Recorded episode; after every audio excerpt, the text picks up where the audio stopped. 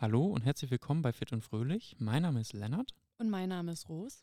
Und wir sind zwei GesundheitswissenschaftlerInnen, die in einem Forschungsprojekt zur Studierendengesundheit an der HW Hamburg arbeiten. Wir sprechen Folge für Folge über Themen rund um Gesundheit, um euch gesundheitsrelevante Themen im Studium näher zu bringen und vor allem zu schauen, was da eigentlich mit unserer Gesundheit im Studium so los ist und weshalb das für uns überhaupt wichtig ist. Wir sind heute schon bei der vierten Folge unseres Podcasts. Wir haben angefangen mit Gesundheitskompetenz, dann habe ich viel über das Thema Resilienz gesprochen. Letztes Mal waren wir bei dem Thema Abhängigkeit und heute soll es ganz konkret um das Thema Kommunikation gehen. Schwerpunkt gewaltfreie Kommunikation.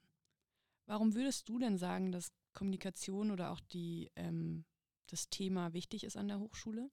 Ja, also wenn ich mich so ein bisschen daran zurückerinnere, ähm, wir kennen das ja irgendwie alle, ne? Also wir sind in einer Gruppenarbeit und da sind nicht alle äh, ja, gleich, gleich, verteilte Arbeit beispielsweise. Ähm, vielleicht ähm, hat der ein oder andere auch äh, äh, Schwierigkeiten mit Dozierenden äh, im Kontakt in, ja, in der Kommunikation. Ähm, aber auch andere zwischenmenschliche Geschichten, die da mal vorkommen können. Man kommt zum Beispiel ähm, irgendwie mit der Gruppe nicht mit, die gerade zur Mensa geht und man ist dann irgendwie allein unterwegs ähm, ja, so Sachen. Ähm, ich glaube, dass das Thema Kommunikation ähm, ein großes Thema für uns alle ist, aber auch vor allem im Kontextstudium. Und wenn man es richtig angeht, dass das einem doch einiges erleichtert im Hochschulalltag, ne? Ja, genau, auf jeden Fall. Ich glaube, das kann eine große Hilfe sein und wir sehen das beispielsweise auch in den äh, Workshops, die wir für die Kompetenzwerkstatt gemacht haben zum Thema Kommunikation, dass wirklich immer viele interessiert waren und teilgenommen haben. Und was da vielleicht nochmal wichtig zu sagen ist, wir reden heute viel über Theorie. Die Theorie ist aber total wichtig, ähm, weil wir die in der Praxis anwenden können. Wir können viel üben ähm, und von der Theorie halt lernen und wie wir das machen, wie wir vielleicht auch im Alltag diese Sachen einfach mal probieren, ausprobieren können, das schauen wir uns heute auch an. Cool. Also ermutigt euch doch äh, gegenseitig auch einfach mal auszuprobieren. Äh, geht in Konflikte rein und äh, probiert aus, was wir heute besprechen. Ja, genau, weil Konflikte halt auch dazugehören. Also ähm, es gibt ja dieses Sprichwort, äh, Mensch, ärgere dich nicht. Ähm, genauso ist es halt nicht. Also wir dürfen uns ärgern und das gehört auch dazu. Und es gehört auch dazu, dass man ähm, Konflikte hat. Ähm, das ist normal. Warum glaubst du denn, dass das Thema Kommunikation und vor allem Konflikte lösen, gegenseitige Reflexion, warum ist das wichtig im Hochschulalltag? Also ich habe mich natürlich erstmal auf den Podcast auch vorbereitet und es gibt so Situationen, die wir alle, glaube ich, schon mal erlebt haben, wenn wir an unser Studium denken oder jetzt auch, wenn ihr gerade im Studium seid, sei es eine Gruppenarbeit oder die Kommunikation mit Dozierenden ähm, oder ganz andere Sachen, die euch jetzt vielleicht spontan einfallen, die ein Potenzial bieten für Missverständnisse, für Konflikte. Ähm, und ich glaube, es macht total Sinn, sich da mal zu reflektieren und mal einen Schritt zurückzugehen. Genau, und wir wollen uns heute eben mit dem Thema vor allem theoretisch auseinandersetzen. Und wir gehen davon aus, dass genau diese Theorie dabei helfen kann, das im Alltag irgendwie anzuwenden und dadurch dann eben auch ähm, ja, sein Studium besser auch auf die Reihe zu kriegen. Ich finde, das ist nochmal ganz wichtig zu unterstreichen, dass wir genau das im Rahmen der Workshops der Kompetenzwerkstatt mitbekommen haben. Also es sind sehr viele Studierende daran interessiert, wie Kommunikation und Konfliktmanagement funktioniert, also an der Theorie.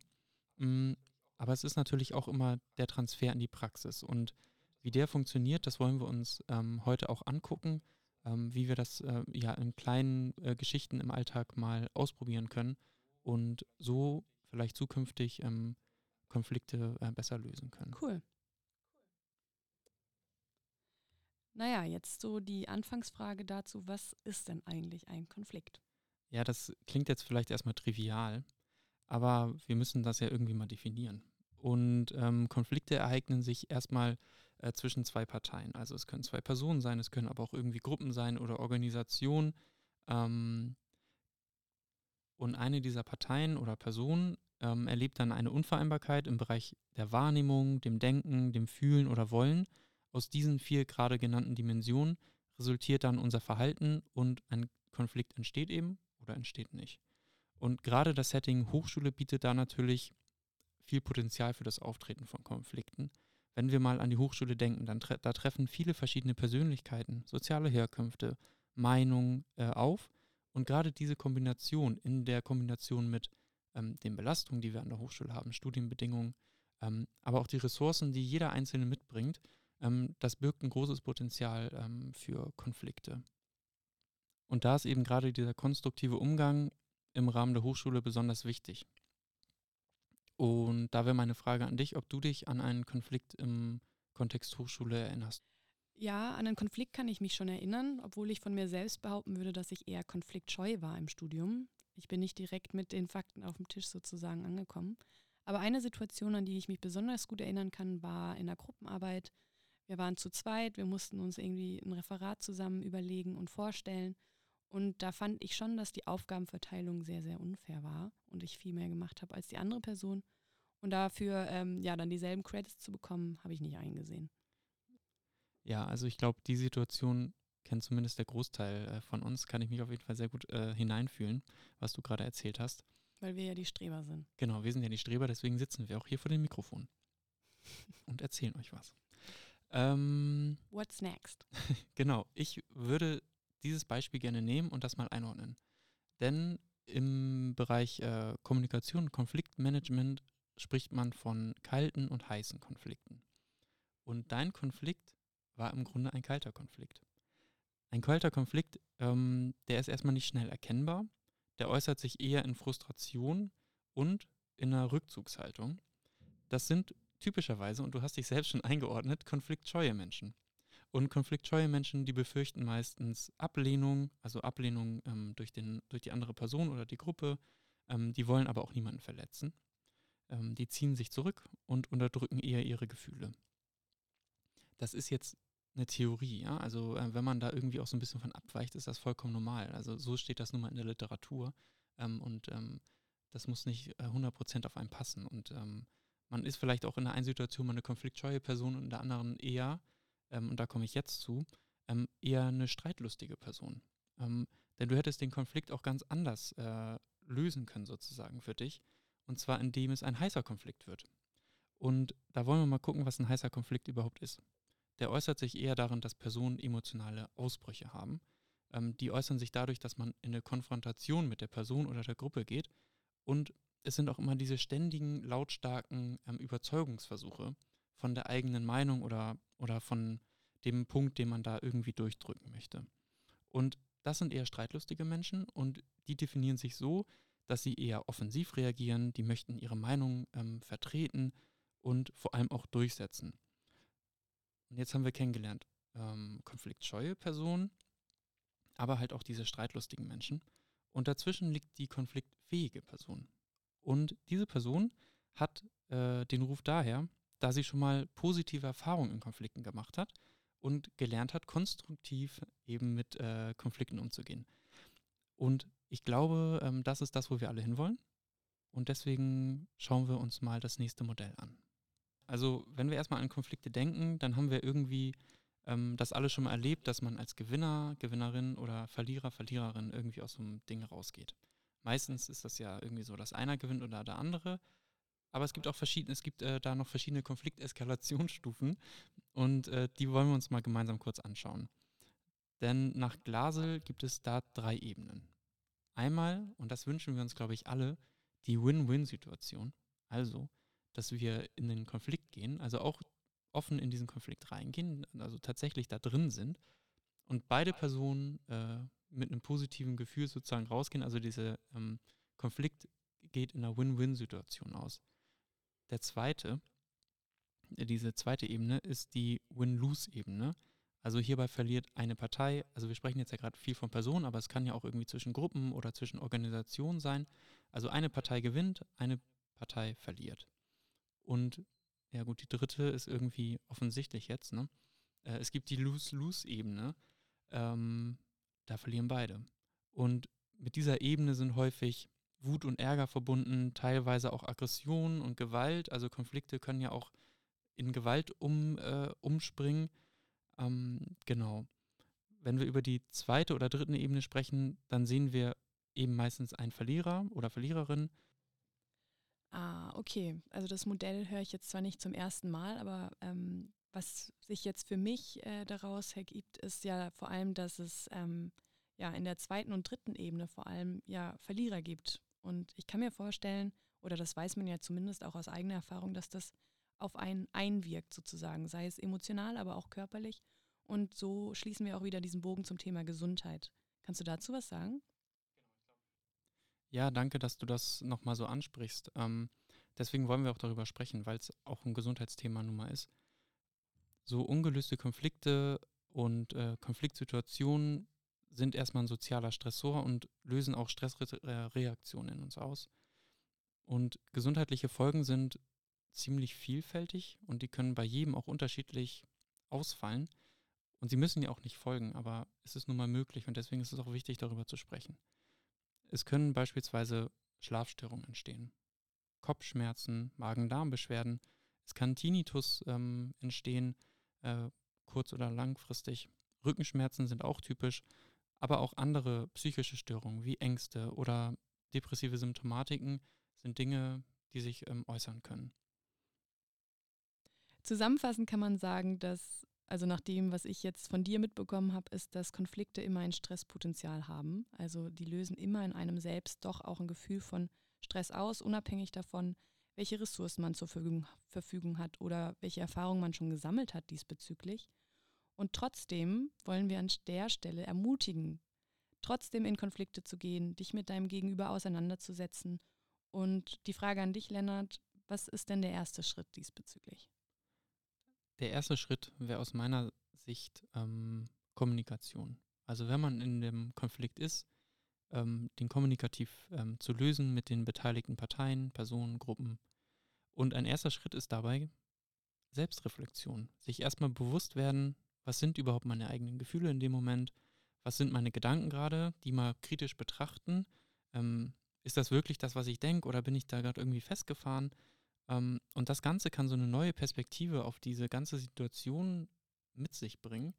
Einfach mal Luft anhalten, Schritt zurückgehen, sich betrachten, was ist gerade überhaupt los. Und dann kann man sich in den Konflikt begeben.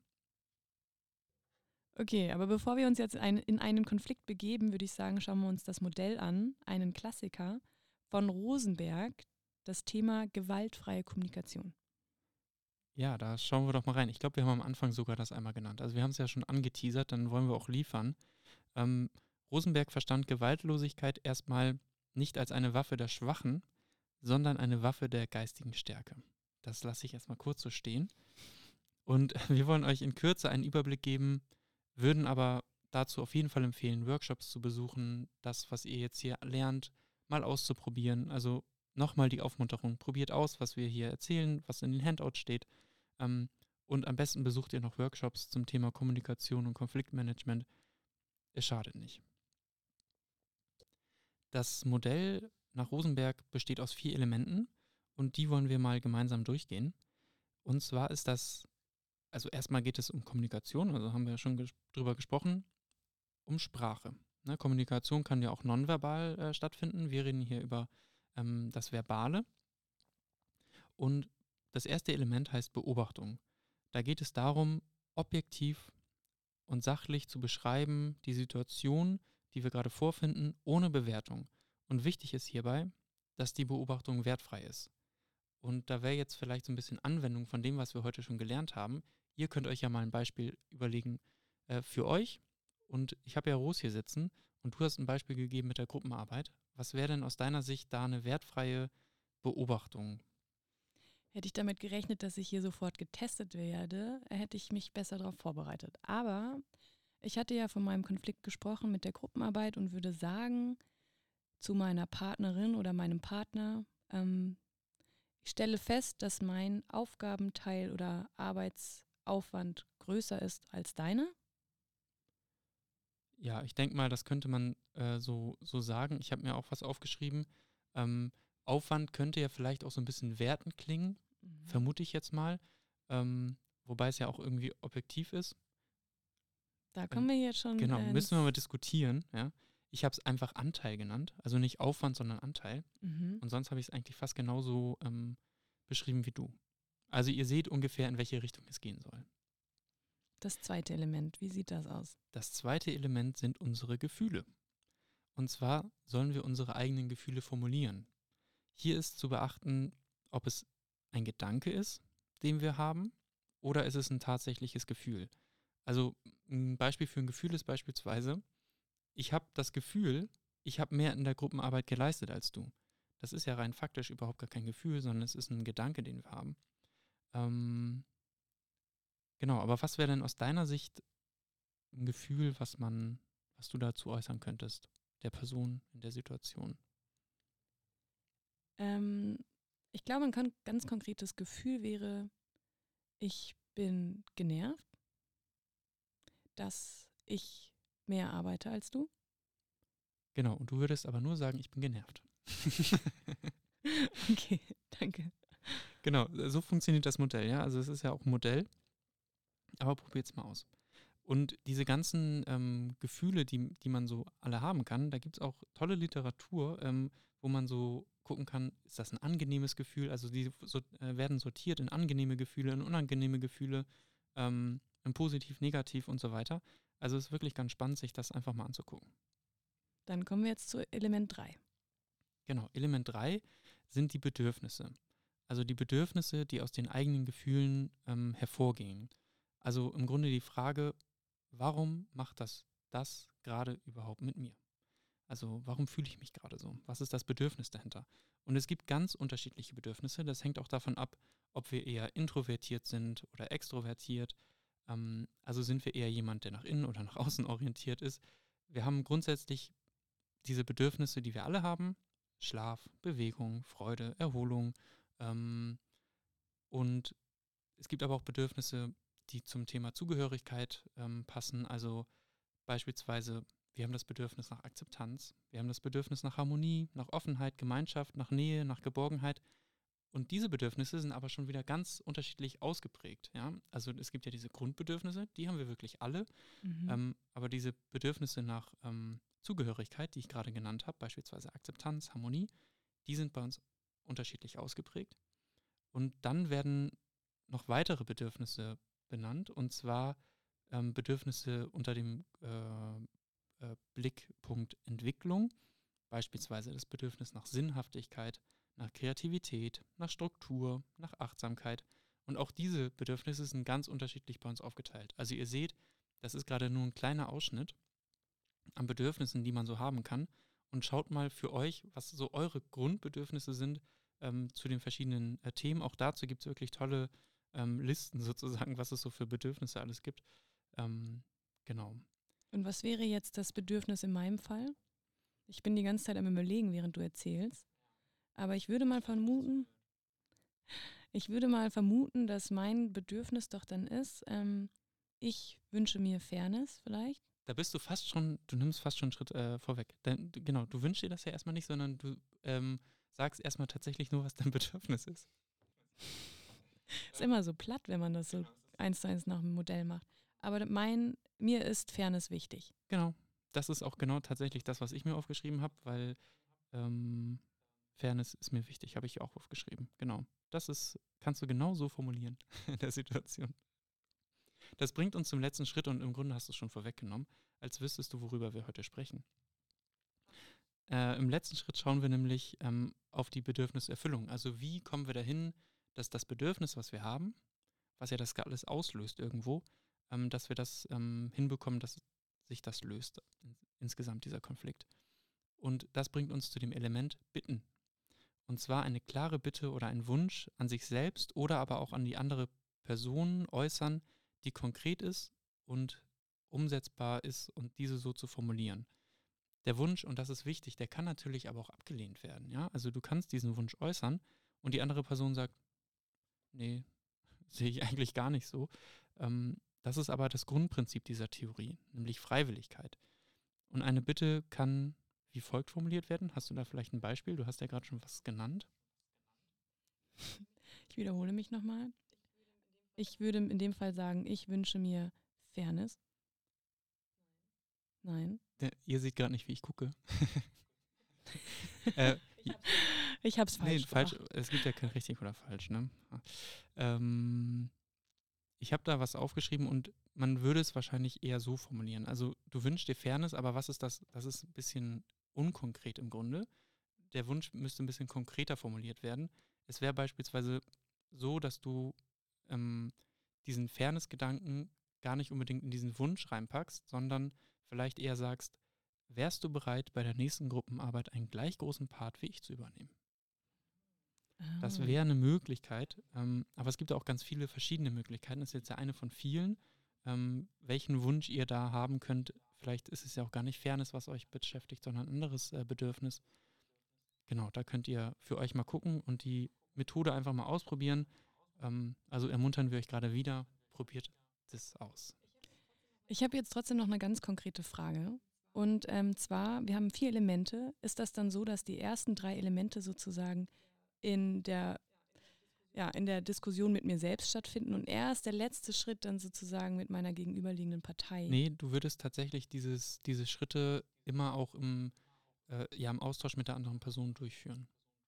Also du würdest auf okay. sie zugehen und erstmal beobachten, was, was, also diese Beobachtung äußern, dann würdest du dieses Gefühl dahinter äußern, dann würdest du das Bedürfnis dahinter äußern und am Ende äh, diese Bitte oder den Wunsch formulieren. Und das passiert alles in, in der verbalen ähm, zwischenmenschlichen Kommunikation. Okay. Gut, dann haben wir jetzt eigentlich einen großen Teil über verbale Kommunikation gesprochen.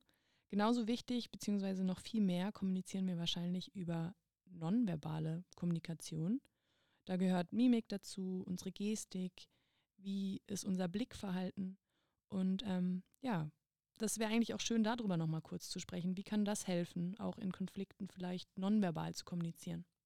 Ja, finde ich total wichtig, das nochmal anzusprechen. Und wenn ich so darüber nachdenke, was manchmal so ein kleines äh, Lächeln von einer anderen Person oder auch von einem selbst zu einer anderen Person äh, aus, an Auswirkungen hat, ähm, das äh, ist, schon, ist schon enorm. Ja, wir hatten ja vorher auch vor dem Podcast nochmal ganz kurz darüber gesprochen, natürlich. Und ähm, ja, dann nochmal in diese Selbstreflexion vielleicht zu gehen, so wie wirke ich gerade auf die andere Person, mache ich es ihr vielleicht leichter, indem ich vielleicht nicht so kritisch gucke. Also dass das auch Faktoren sind, die auf jeden Fall bei der Konfliktlösung eine wichtige Rolle spielen.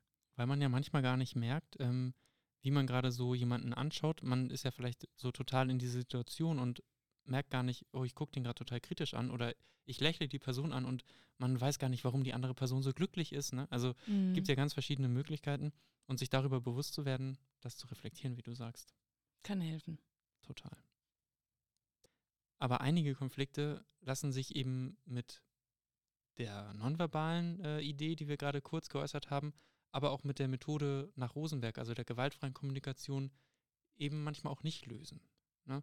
Ähm, das kann sein, dass ein Konflikt so emotional aufgeladen ist, dass das einfach nicht mehr funktioniert.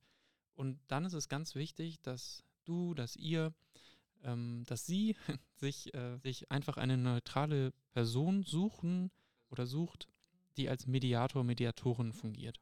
Wichtig ist dabei, dass die oder der Mediator, Mediatorin unparteilich ist und immer ähm, das Ziel hat, eine gemeinsame Lösung zu finden. Also eine gemeinsame Lösung wird ähm, angestrebt. Das ist dann bei solchen Konflikten, die so weit eskaliert sind und so weit emotional aufgeladen sind, wirklich zu empfehlen, wenn ihr mit den ähm, Lösungen, die wir jetzt hier präsentiert haben oder die ihr auch anderweitig findet, nicht mehr weiterkommt. Und im Kontext Hochschulen, da haben wir in dem Handout von uns auch Anlaufstellen jetzt speziell für Hamburg rausgesucht.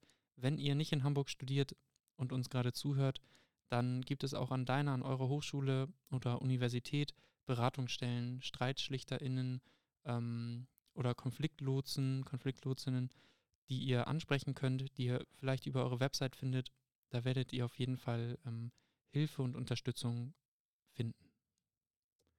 Und mit der Info zu den Anlaufstellen sind wir im Grunde schon ja, für heute fertig mit der Folge. Aber die Frage natürlich obligatorisch, Rose, möchtest du noch was sagen? Ja, ein letztes Schlusswort vielleicht, weil wir es heute noch nicht oft genug gesagt haben. Aber wir möchten euch ermutigen, traut euch in Konflikte zu gehen, traut euch, euch miteinander auszutauschen und versucht einfach mal die Dinge aus, die wir heute besprochen haben. Und ähm, ja, umso mehr Erfahrung man diesbezüglich natürlich auch sammelt, umso besser ähm, kann man das vielleicht in seinem späteren Leben, also auch nach dem Studium anwenden, sein Berufsleben und hat so eine Chance sozusagen, Stresspotenzial für sich selbst zu verringern. Das als kleiner Schlusssatz vielleicht.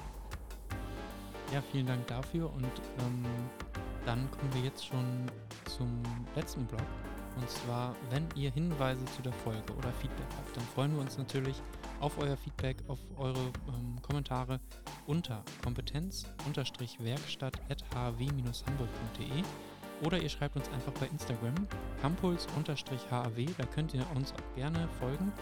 Da haben wir immer tollen Content zum Thema Gesundheit im Kontext im Studium, Gesundheit generell. Und ihr bleibt dann natürlich immer auf dem Laufenden, was Campuls an der HW Hamburg gerade so macht. Ja, das war's eigentlich für heute. Tschüss. In Hamburg sagt man Tschüss.